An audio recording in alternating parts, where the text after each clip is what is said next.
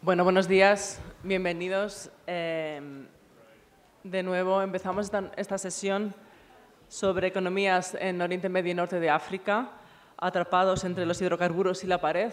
Una sesión que tengo el honor de, de, de moderar y compartir la mesa con, los excelentes ponentes que tenemos hoy. Mi nombre es Olivia Orozco, yo coordino el Departamento de, Formación Economía aquí en Casa Árabe y si me disculpáis, voy a cambiar a inglés por referencia a mis compañeros de mesa hoy, también porque en, continuidad con el, con el trabajo que venimos realizando en la preparación de, de esta mesa. So, my name uh, is Olivia Orozco. I'm coordinating the Education and Economic Yo coordino uh, el Departamento de Educación y el programa económico en Casa Árabe. Y como bien saben, es un foro que celebra nuestro décimo aniversario. En el programa económico que existe desde el 2007 hemos hecho un seguimiento y hemos hecho un análisis de los últimos avances de los, las economías en este periodo a través de nuestras publicaciones, nuestras conferencias y seminarios. En el arena sociopolítico y en el arena económico hemos visto muchos cambios y transformaciones y mucha continuidad también, como hemos visto en la sesión anterior. Y hemos sido testigos de muchos cambios importantes en el campo económico y en otros muchos niveles. Cuando empezamos en el 2007, Hemos visto los avances de el último, la última burbuja de petróleo. y si nos basamos en la última experiencia, las economías del Golfo se dedicaron a diversificar sus economías y participaron en procesos de desarrollo importantes, creando nuevas ciudades industriales y educativas, proyectos ambiciosos y sofisticados y utilizando plataformas financieras y logísticas y conectando Asia y Europa con nuevas líneas aéreas. Así que estos son los nuevos cambios que hemos podido observar. Al igual que en otras ocasiones, el crecimiento impulsado por el petróleo llevó a, llegó a toda la región y llegó, llevó a una expansión económica en toda la zona MENA, con algunas excepciones, y se adoptaron políticas de liberalización, se abrieron las economías y hubo un aumento en la conexión con mercados internacionales. Algunos, algunos países eh, mejoraron su clasificación en los informes de Doing Business, como Egipto, y vimos ayer que ha habido modelos de estabilidad macroeconómicos como Túnez, que han firmado acuerdos de comercio con la Unión Europea y con estados como Marruecos y Jordania. También hemos visto el impacto de la crisis económica global en la región desde el 2008 hasta hoy en día, que afectó principalmente a las economías del Golfo que tenían más eh, dependencia de los mercados financieros internacionales, como los, las economías del Golfo.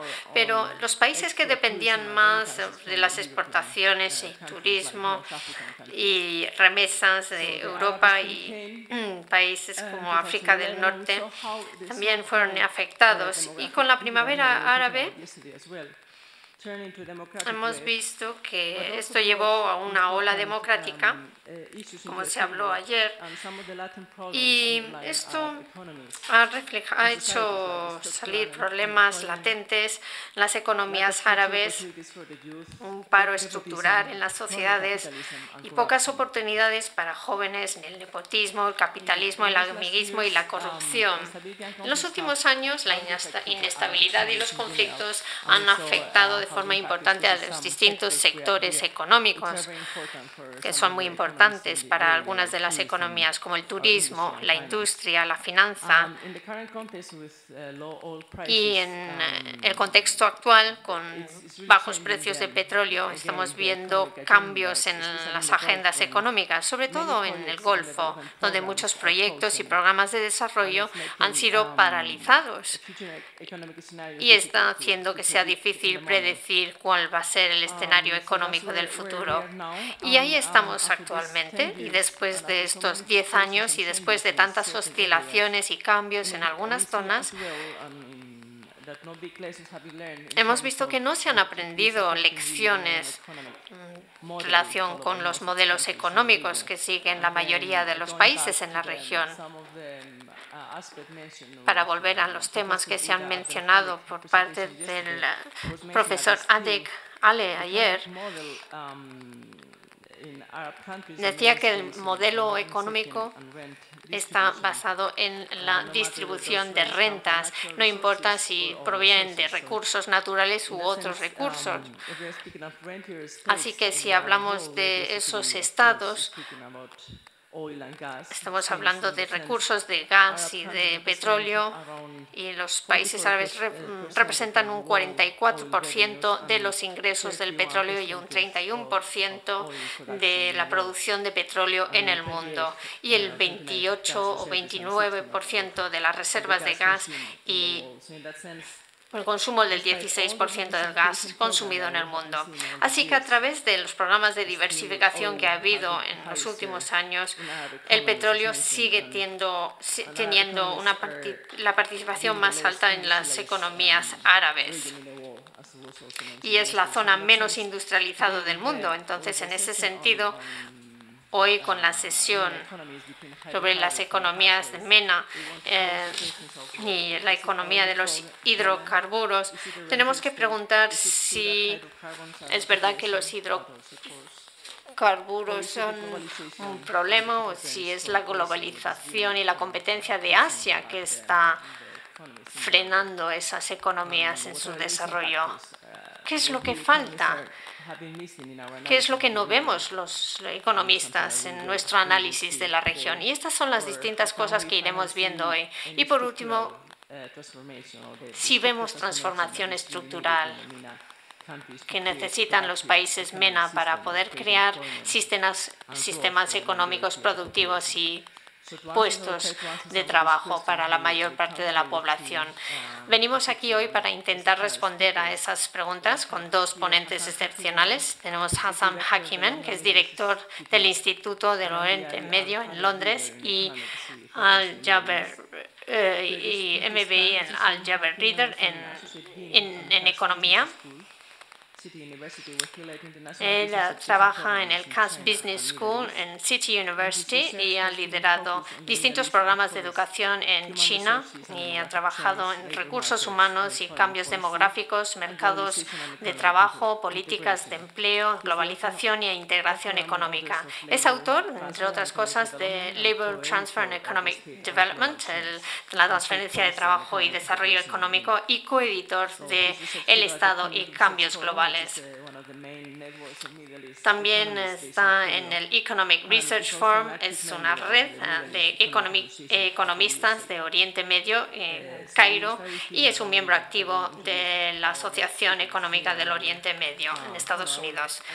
Y ahora voy a presentar a Miriam Lowy.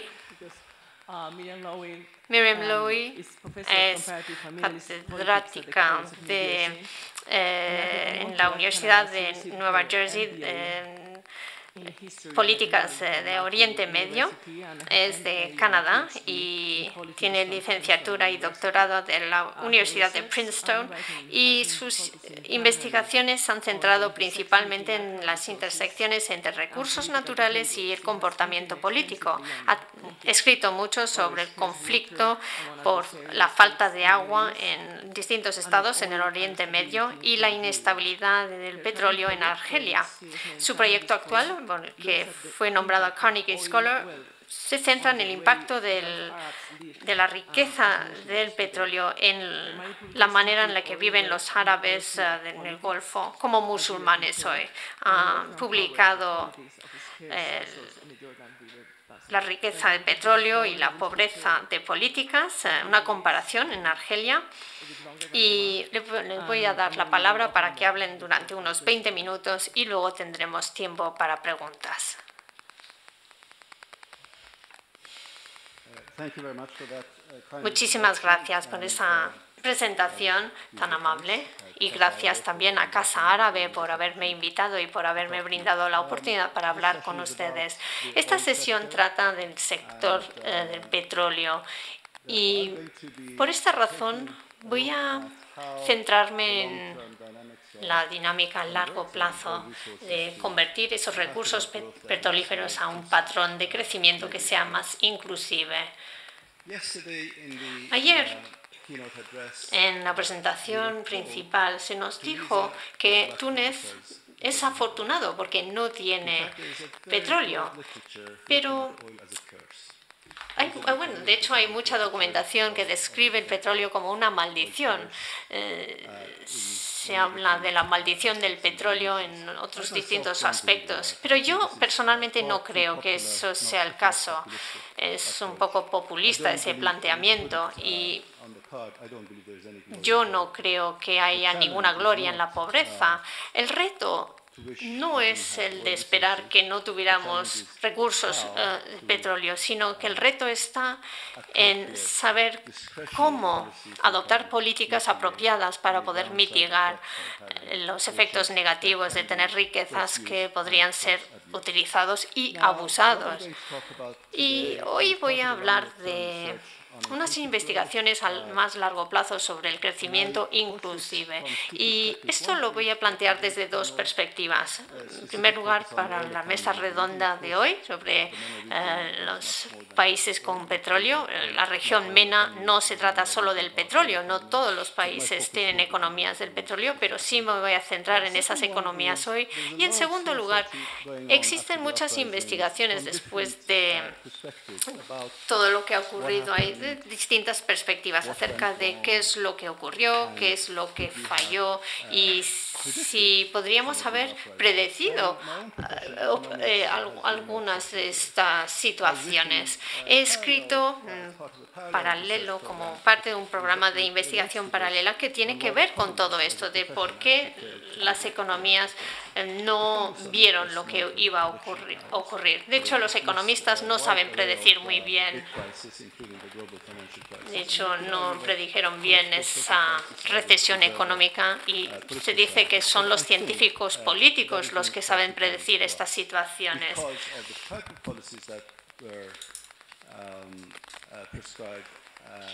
Fue debido a las políticas adoptadas por las agencias internacionales principalmente y también por la política de prensa más bien positiva que hubo acerca de estas políticas. Y por eso creo que la crisis ah, se acentuó.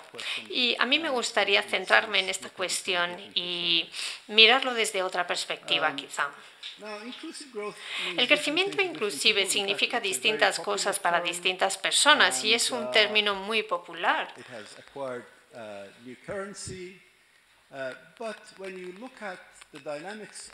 Si nos centramos en la dinámica, en la relación entre el crecimiento económico y la eficiencia, este es un debate muy antiguo.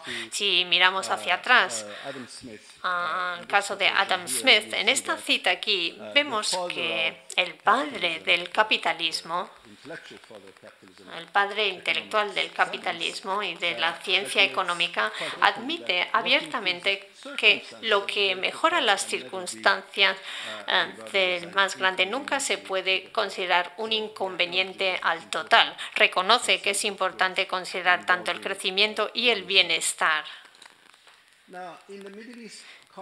En el contexto del medio ambiente, del Medio Oriente, por supuesto que esto ha, ganado en importancia debido a las ah, revueltas.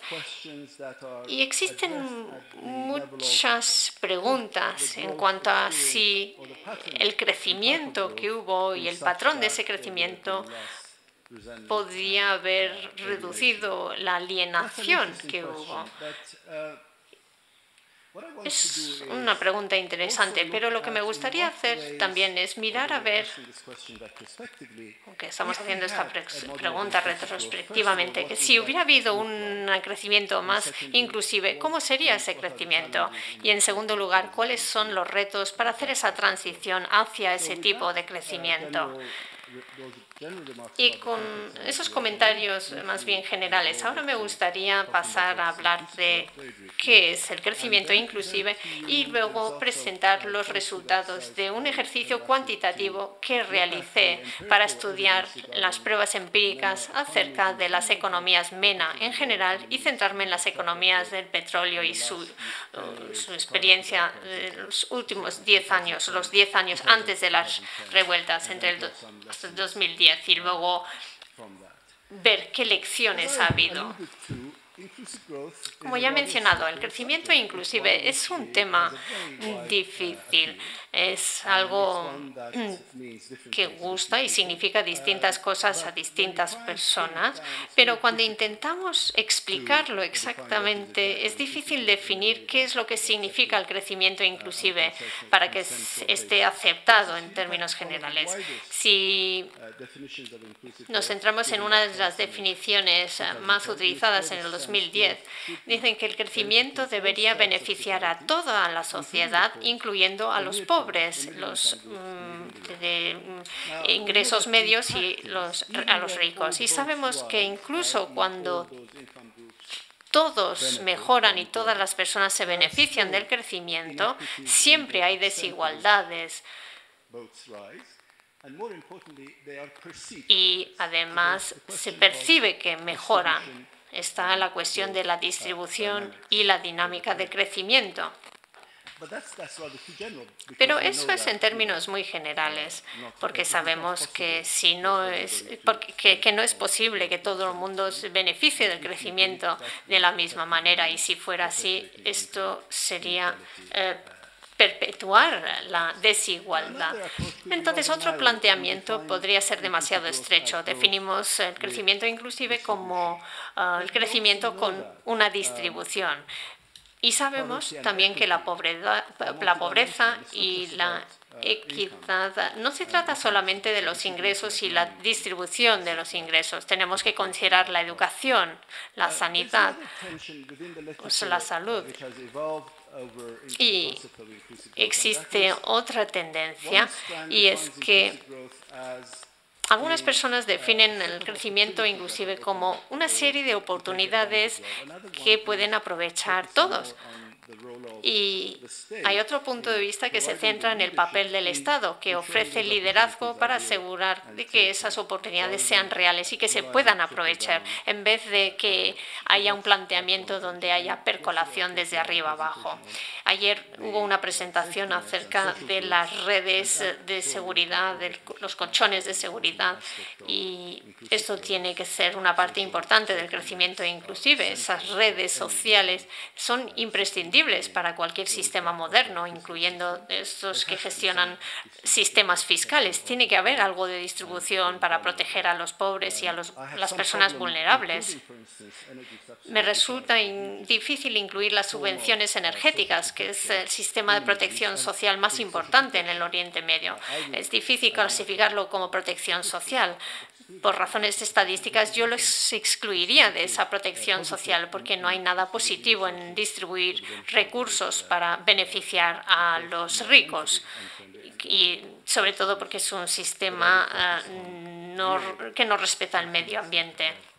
Me refiero más bien a redes sociales que permiten que las personas pobres tengan acceso a comida, agua, etcétera. Si hablamos del crecimiento inclusive, no se trata solamente de los resultados, sino también del proceso. Las personas mm, pueden pensar que no se benefician del crecimiento y la prosperidad si no participan activamente, si no tienen un papel en esa definición de los resultados. Y ahí hay otro nivel de complejidad y de desafíos. Este es un ejercicio muy amplio. En un mundo ideal podríamos eh, describir qué es el crecimiento inclusive y en mi opinión, y seguramente cada uno tendréis vuestras propias opiniones, podríamos considerar los criterios que entran en los factores económicos, las dimensiones sociales, eh, las dimensiones políticas, las instituciones, los gobiernos y también diría que las limitaciones medioambientales y espaciales tendrían que tenerse en cuenta también. Por supuesto que no tengo tiempo para entrar en todos esos detalles y faltan muchos datos, pero si fuéramos a... estas dos diapositivas van juntas, no voy a leer cada línea, pero si creáramos un menú detallado de los indicadores más específicos que podrían permitirnos entender estas distintas categorías, yo creé una lista de unos 30 como digo, faltan datos en muchos casos, pero sí demuestran lo inclusive que puede llegar a ser el crecimiento. Para poder hacer un ejercicio más fácil de gestionar, me he centrado en ocho áreas. Me centré en el crecimiento y sus patrones, en la salud, la demográfica, reflejado por tres indicadores, mm, los trabajadores y la dinámica del trabajo, luego la educación, el género, el medio ambiente, la desigualdad, la pobreza y los gobiernos. Y, por supuesto, que la cantidad y calidad de los datos para estos indicadores que he seleccionado yo, y esto es subjetivo, la gente puede elegir sus propios índices eh, y sus propias metodologías que diferirían del mío, pero hay muchos países que están incluidos en estas estadísticas, sobre todo los del Grupo Mundial, y yo los he reducido a 150, excluyendo países donde hay una brecha muy grande, por ejemplo, Corea y pequeñas islas del Pacífico, y basándome en las clasificaciones, así que esto es muy relativo. Basándome en la clasificación de estos países, con, utilizando estos 14 indicadores que encajan en esas ocho categorías amplias. Y los resultados para Oriente Medio y el norte de África indican unas lecciones muy interesantes. No sé si podrán ver estas cifras, pero voy a intentar resumirlas. Si no tenemos en cuenta solamente el crecimiento del PIB, que se centra normalmente en el petróleo como maldición y los malos resultados de las economías basados en el petróleo, pero sí adoptamos un planteamiento más holístico, hay ciertas cosas que están resaltadas, con la excepción de Túnez y Jordania, que están en, justo por encima de 50. Este es un índice que yo he creado y lo he normalizado, porque el número de países por los que tenemos datos no es igual en todos los países y tenemos que normalizarlo hasta cierto punto para poder comparar las clasificaciones. Y como decía, Túnez y Jordania están justo por encima del 50 mientras que otros muchos países de Medio Oriente están por debajo. Entonces eh, tienen un pobre rendimiento si tenemos en cuenta todos los países para los que tenemos datos. Y yo he incluido 152 países. Y las excepciones son los países GCC. Y por supuesto que son países o estados muy pequeños y no son muy representativos. El más grande, que es Arabia Saudí, con un índice dice de cuarenta y tantos, también eh, encaja dentro de la categoría general, es decir, por debajo de ese umbral del 50%. Y esto mismo ocurre con Irán. Las puntuaciones más bajas son explicables para Irak, como cabía prever, y también eh, para Yemen. Y efectivamente yo he estado examinando dos periodos de cinco años en la última década, de 2001 a 2005 y luego 2006-2010, y paré efectivamente en 2010 a propósito para evitar eh, distorsiones. Luego, eh, cambios. ¿Cuáles han, sido, ¿Cuáles han sido las tendencias a lo largo de estos dos periodos de cinco años? Y aquí podemos eh, ver eh, las cifras y aquí he rodeado algunas que son más interesantes. Los estados petrolíferos han visto realmente un deterioro en su rendimiento en cuanto al crecimiento inclusivo en el segundo quinquenio peor que el primero. Y esto, pese a, como ya se decía anteriormente, pese a que de 2008, las experiencias de 2002 y 2008 con los, los ataques de Estados Unidos en Irak, pues a pesar de todo esto ha habido un boom de los precios del petróleo llegando a, a 150 y tantos dólares el barril en, en 2008. Tenemos aquí Kuwait, Bahrein, Irán, que son los principales eh, estados, son los que han tenido mayor deterioro en su índice de crecimiento inclusivo. Por supuesto, siempre hay que mirar bien los detalles y ver cómo cada una de esas eh, actuaciones y de los rendimientos de cada uno se pueden explicar en cada caso. Efectivamente, no solamente Kuwait sino, y Bahrein, sino también los Emiratos Árabes Unidos han ido van mal. En el índice también el desempleo, sobre todo el desempleo juvenil, muy mal. Eh, por ejemplo, Arabia Saudí es el que más bajo, está, está el último de la cola de 153 países para los que tengo eh, este ranking. Arabia Saudí es el país 153 en términos de desempleo juvenil. Y este es un patrón generalizado esto es lo que realmente está eh, tirando las economías hacia abajo. Género y medio ambiente. Esas dos dimensiones tampoco ayudan mucho a que su, al rendimiento de los estados del, del GCC. Son las grandes dimensiones en las que necesitan hacer progresos para que su crecimiento sea inclusivo. Y aquí tengo que hacer una salvedad porque, eh, como yo hablaba aquí en mis cálculos del índice de crecimiento inclusivo, es en relación al rendimiento de otros, a cómo otros han, han tenido sus resultados. Y claro, todo tiene, también está muy ligado con el ciclo económico. Si la cosa va bien, eh, pues uno tiene que hacerlo aún mejor y si la cosa va mal en el ciclo económico, pues eh, mm, eh, también uno eh, destaca si, si va todavía peor que los demás. Es como cualquier índice compuesto y agregado, pues como, como decía antes, los detalles son, son aquí, donde hay que tener mucho ojo para explicar las diferencias en cuanto a los rendimientos yo, eh, ¿por qué he elegido estos indicadores? Ya lo he explicado antes, 14 indicadores para estos 153 países, eh, eh, a grandes rasgos en cuatro categorías. La idea sería para que el desarrollo y el la idea sería que el desarrollo de estos índices de desarrollo de crecimiento inclusivo sean cada vez mejores para tener datos más comparables si, si tenemos un, un conjunto de indicadores mayores. Esto es solo un principio. Estos, estos 14 eh, indicadores les he otorgado una ponderación igual, es, ah, deliberadamente, es decir, que tanto el crecimiento del, GDP, del PIB tiene, tiene el mismo peso, digamos, que la igualdad de género.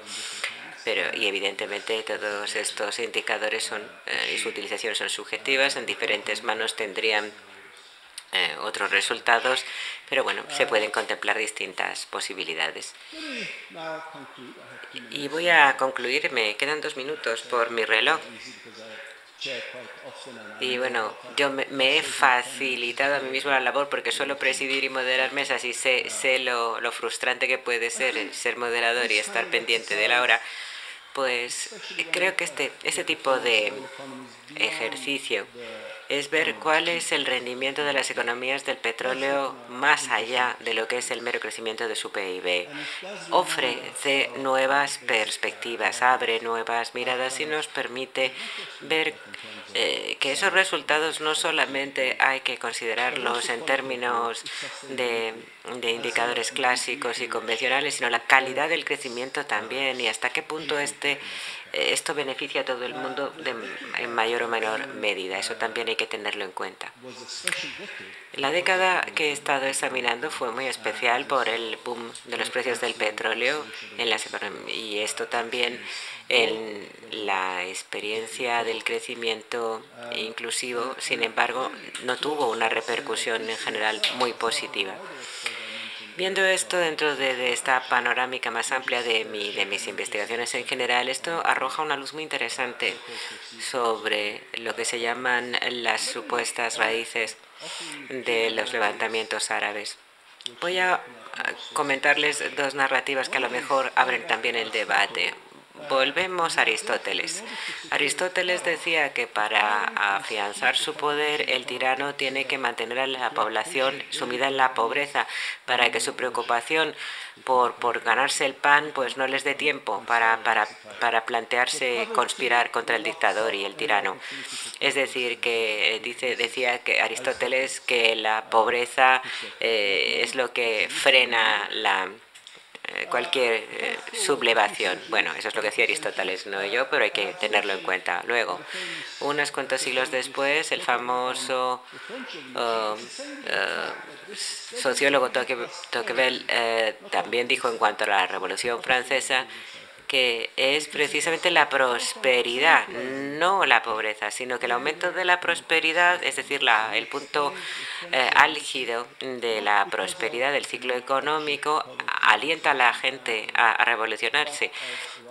Es decir, que él decía que precisamente la, el aumento de la prosperidad hace que la gente se quiera sublevar. Y en realidad son complementarias estas dos eh, perspectivas. Hablan en ambos casos la, de la relación entre los ciclos políticos y económicos, eh, mirando distintas partes de los ciclos y, y sus efectos. Y bueno, encantado luego de contribuir al debate. Gracias.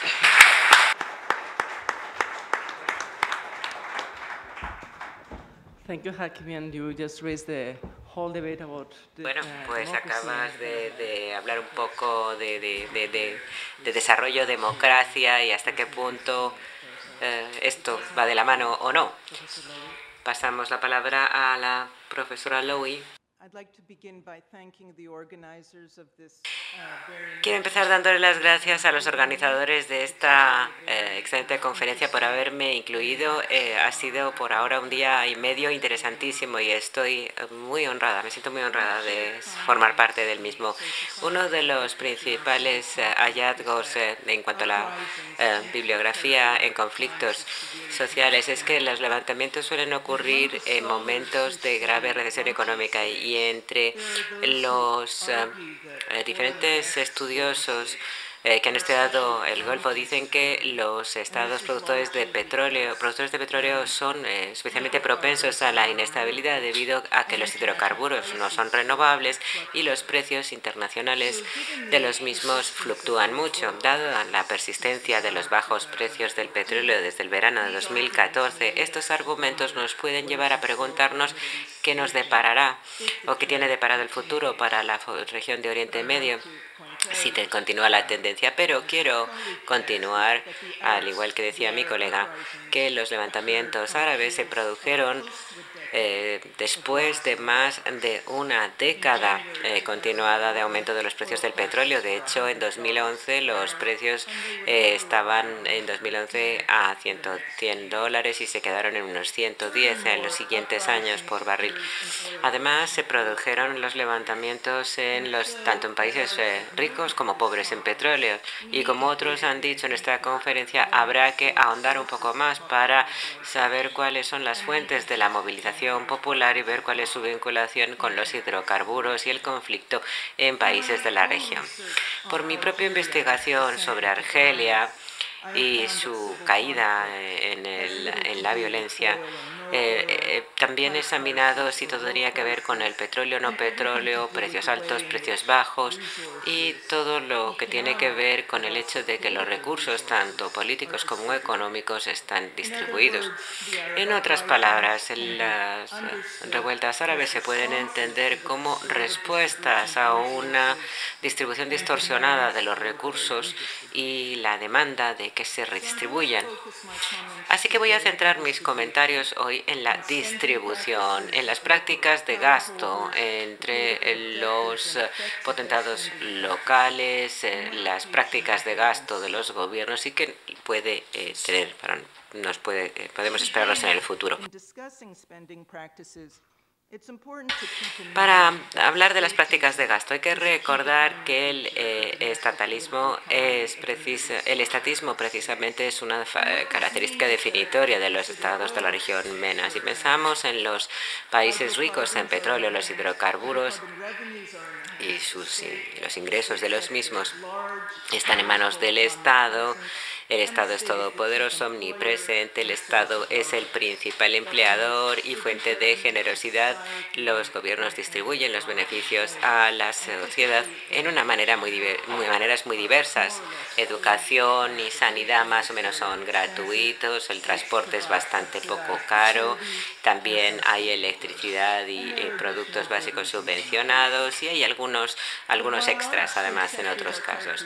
Pero eh, lo que es característico de los estados exportadores de petróleo no solo es el, eh, eso no solo les caracteriza, caracteriza a ellos este, este predominio estatal, sino también en, en los otros estados, los estados eh, no, que no son eh, del Golfo, pero luego también esto tiene mucho que ver con la corrupción, el amiguismo, pensemos en los servicios aduaneros en Túnez, de, otra con el mandato de Ben Ali, la situación también que imperaba en su momento en Marruecos y por lo tanto eh, no solamente se utilizan estos ingresos procedentes del petróleo para enriquecer, a, para ayudar a la población, sino sobre todo para enriquecer a los poderosos y a sus amigos.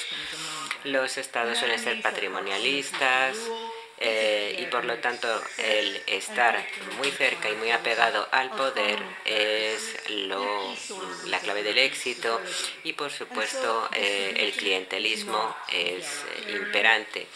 Está claro que eh, el poder no es igualitario sino exclusivo, exclusivista.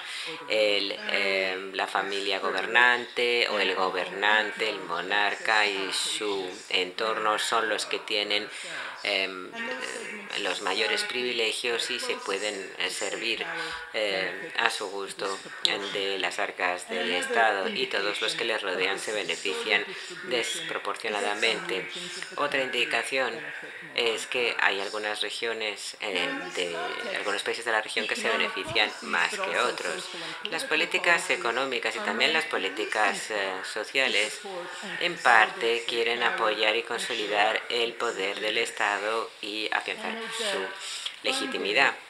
Y, para financiar estos sistemas eh, eh, y también el poder juntar unas cuantas manos requieren eh, fuentes constantes de ingresos para también asegurarse que no haya otras amenazas. En este contexto, sin embargo, de un Estado patrimonial altamente centralizado, el ampliar la participación de las personas y los grupos se considera precisamente una amenaza.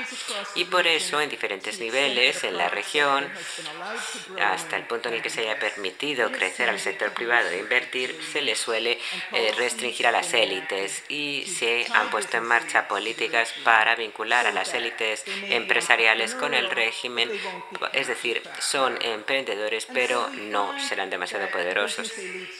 Las élites eh, empresariales eh, para se, son las que al final se enriquecen y se da muy poco apoyo a las pymes. Esto se, ve aún más pronunciado en los estados productores de petróleo porque su, patrimonio es mucho mayor y solo tienen una fuente de ingresos. Y precisamente los hidrocarburos no son una de las principales herramientas del desarrollo económico, sino mediante la distribución y la depresión y la represión son precisamente eh, una herramienta para el control y represión social. Recordemos que las economías de los estados petrolíferos se dice en muchos casos que si no serían insostenibles. Sin embargo, esto y por eso esos estados se han diversificado y estos estados eh, eh, precisamente tienen el problema de que han sido muy lentos a la hora de diversificarse. Eh, muchos de ellos, precisamente cuando se, ante la cuestión dicen, bueno, todo va bien, ¿por qué cambiar? Vamos a continuar con esta estructura por ahora. Y ni siquiera tienen, eh, están interesados en empezar con reformas graduales en periodos de mayor comodidad. ¿Cómo van a responder estos estados, por lo tanto, a los retos políticos? Y esto me refiero tanto a las amenazas internas al gobierno y, por otro lado, amenazas externas. En cuanto a las internas, miremos los levantamientos y las religiones árabes. ¿Cómo respondieron los estados productores de petróleo a ello? Recordemos que en enero de 2011 los exportadores de hidrocarburos tenían eh, precisamente muchos más eh, fondos eh, gracias al aumento constante en la, previa, en la década anterior de los precios del petróleo. Tenía más de 150 mil millones de dólares Argelia en reservas de moneda extranjera, 10 veces más de lo que tenían al principio del nuevo siglo y con una deuda pública solo del 4%. Cuatro de los estados del eh, GCC tenían enormes cantidades también en reserva. Los Emiratos Árabes en 2015 tenían más de 800 mil millones de dólares en sus reservas en divisas extranjeras en aquel momento. Y, lo, y toda este, esta riqueza acumulada que hicieron eh, los estados, bueno, pues utilizaron eh, su riqueza para impedir, para disuadir la movilización económica y aumentar la represión. Vamos a ver un poco esta distribución. Desde la primavera de 2011 hasta 2013, Argelia aumentó los subsidios estatales de manera masiva en un 60%, aumentando los sueldos de los funcionarios públicos en más del 9%. Hasta la primavera de 2014 había generado muchísimo empleo dentro del sector público. Los estados del GCC también aumentaron los sueldos de los funcionarios, pero también crearon miles, decenas de miles de nuevos empleos en el sector público al mismo tiempo hablaba de que, por otro lado, iban hablando de que había que ampliar la actividad del sector privado. En Arabia Saudí, el gobierno gastó 130 mil millones de dólares en prestaciones sociales, o eso decían, viviendas, empleo en esa época una cantidad enorme para una población de, de, habitantes que solo son 20 millones.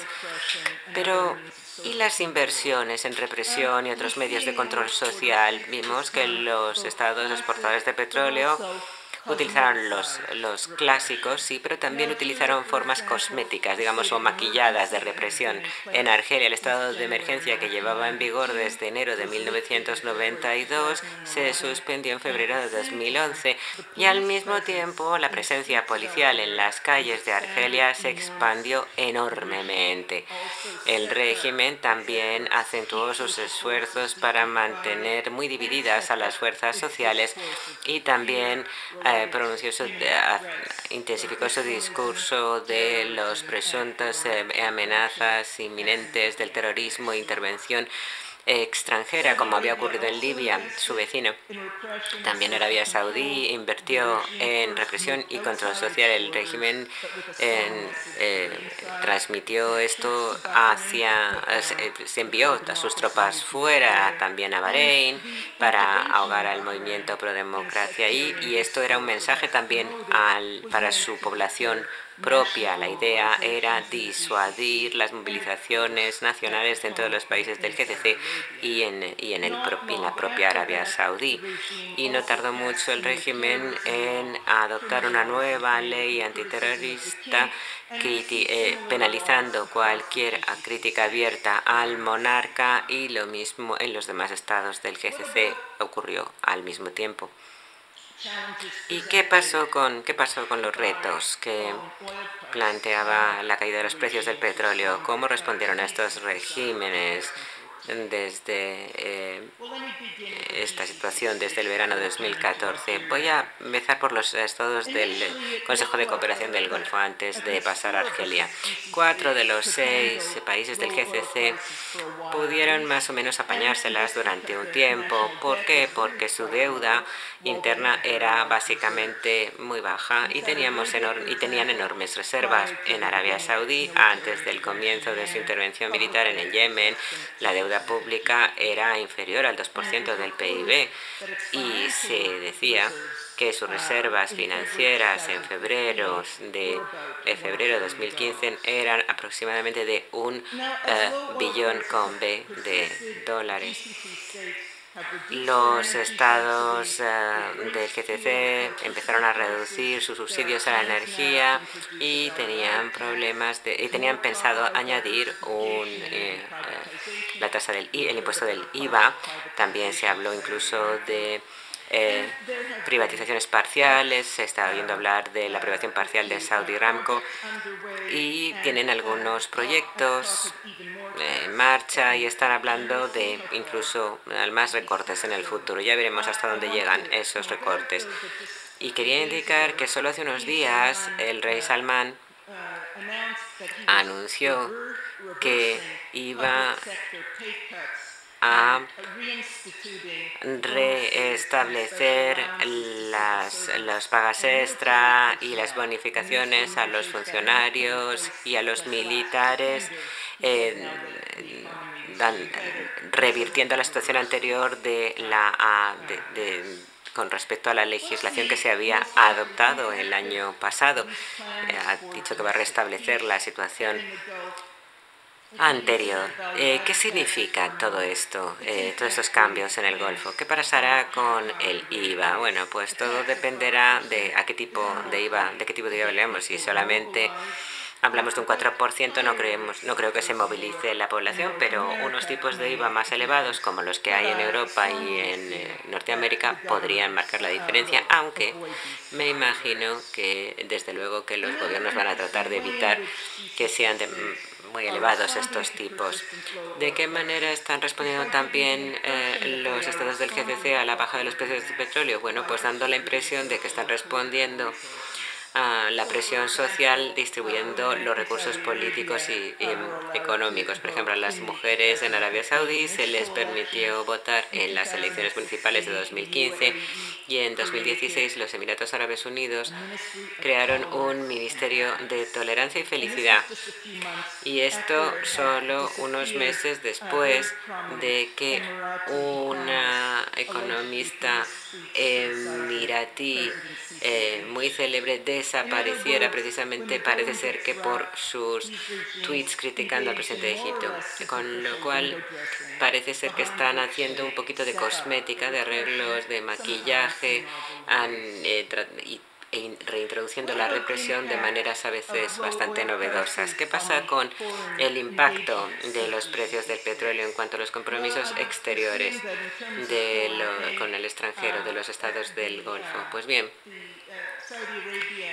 Arabia Saudí y los Emiratos, eh, su asistencia a Egipto depende, eh, que depende de su asistencia económica, de hecho, para poder seguir manteniéndose, pues me imagino eh, que eso continuará, aunque periódicamente irán recortándole eh, esas transfusiones a, Egipto y les darán un toquecito y les reñirán un poco si no envían tropas a Yemen o si no votan lo que voten los rusos en el Consejo de Seguridad de Naciones Unidas. En cuanto a otros compromisos, bueno, desgraciadamente la persistencia de los eh, bajos precios del petróleo no ha tenido suficientes consecuencias en cuanto a la guerra en curso en Yemen. Arabia Saudí y otros estados del GCC siguen muy, muy eh, eh, afianzados en, Yemen y desde luego no han escatimado recursos en la guerra. Eh, tanto Arabia Saudí como los Emiratos Árabes, si tienen preocupaciones de seguridad, ahí no les importa gastar lo que haga falta. En cuanto a, a la estabilidad y el poder con esta caída de los precios del petróleo, ¿qué cabría esperar si siguen así de bajos los precios del petróleo en el futuro? Bueno, pues lo primero es que depende de hasta qué punto esté eh, aferrado al sillón el poder, digamos, de los países árabes y hasta qué mm, punto estén dispuestos a dar más acceso. A corto o medio plazo las repercusiones van a ser sobre todo eh, más sustanciales para Argelia, pero también para Irak y Libia, dado que su dependencia del petróleo eh, es importante y además tienen una escasez de otras fuentes de ingresos, teniendo en cuenta además que tienen una serie de carencias eh, institucionales y políticas e inestabilidad. En Argelia cabe destacar que en enero de 2015, a los seis meses de la caída de los precios del petróleo, los ingresos por hidrocarburos habían disminuido en un 50% y al principio el, régimen solamente recurría a sus, recursos, a, sus reservas, ya está. Eh, pero cuando el precio del petróleo había caído ya en, a más de la mitad en un, en un solo año, decidieron empezar con los recortes a los subsidios. Sí, hizo un aumento del 10% al IVA, se recortaron eh, las importaciones y también algunos proyectos de infraestructura y se habla también de, de, reducir el gasto. Y también se está y ahora se está volviendo a hablar de la diversificación por parte del régimen pero la situación económica no, no ha dejado de deteriorarse y ahora mismo el gobierno de Argelia le quedan menos de dos años de reservas para utilizar como colchón. El efecto de las medidas de austeridad ya ha causado muchos eh, trastornos en la sociedad, no solo entre los más marginados, sino también entre las clases medias y algunos segmentos de las élites. Y esto es potencialmente muy peligroso, dado sobre todo que existe una considerable incertidumbre política. Va a haber elecciones parlamentarias la semana que viene en Argelia con toda esta crisis y esto teniendo en cuenta que la ralentización eh, económica recuerda mucho al 88 y, y esa caída en el abismo de la violencia. Pero las otras situaciones muy difíciles son también las de Irak y Libia. Y si me dan unos minutitos me gustaría también hablar de ello. En Irak, en el momento en el que empezaron a caer los precios del petróleo, Daesh no solamente había estado ah, realizando ganancias territoriales, sino eh, que se habían adueñado de la segunda ciudad más importante de Irak, cosa que fue un gran golpe para Irak debido a la pérdida de producción económica de esta gran ciudad y a la ralentización de la producción petrolífera. También quizás sepan que Kirkuk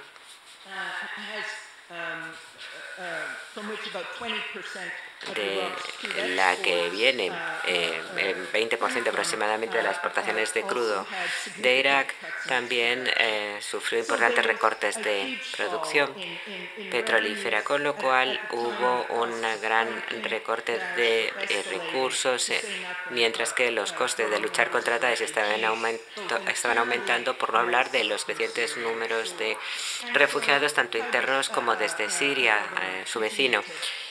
¿Cómo, qué hizo el gobierno? Pues siguió pagando, ¿cómo iba a seguir pagando los sueldos, cubriendo sus costes y viendo que además eh, que no iba a poder eh, hacer aumentos de producción si ni siquiera podía controlar todo el país ni tenía siquiera un sistema federal eh, válido en marcha? En, Libia, sin embargo, los retos y las dificultades son aún peores. No hay gobierno central en el país, hay un gobierno en el este, más bien, otro en el oeste, y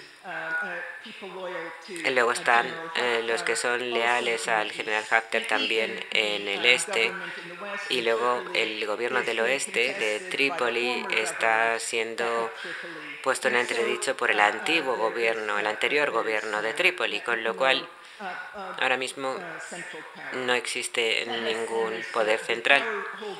Y los que detentan el poder eh, tienen unas zonas de autoridad eh, muy limitadas geográficamente hablando. Y además la propia empresa petrolera está dividida y se ha extendido con, entre Benghazi y Trípoli. Luego están el, eh, las partes del sureste, sureste y centro conectadas con terminales en el Mediterráneo, pero los oleoductos pasan por un territorio que está controlado más o menos por distintas tribus, grupos étnicos y que periódicamente interrumpen el flujo del petróleo. Al mismo tiempo, tenemos un país en el que los hidrocarburos suponen el 98% de las exportaciones, el 91% de los ingresos del gobierno y en ese contexto, quien controla el petróleo es el que manda, en realidad. Si uno considera el, eh, digamos, eh, la medialuna del petróleo en el centro del Mediterráneo, el control sobre esa eh, región, bueno, pues el control de la región ha cambiado ya de manos dos veces desde septiembre y al mismo tiempo tenemos baja producción porque los oleoductos y gasoductos están siendo saboteados, malos precios del petróleo, empeoramiento de la crisis económica, declive de las reservas en divisas. Las reservas en divisas extranjeras se dice que acabarán por desaparecer en 2017-2018, lo que supone, por supuesto, una perspectiva verdaderamente devastadora para eh, Libia. Eh, donde hay una desesperación económica grave, polarización y un vacío de poder, con lo cual empeora el sufrimiento y, además se acentúa la crisis de los refugiados. Y creo que voy a poner fin aquí. Muchas gracias.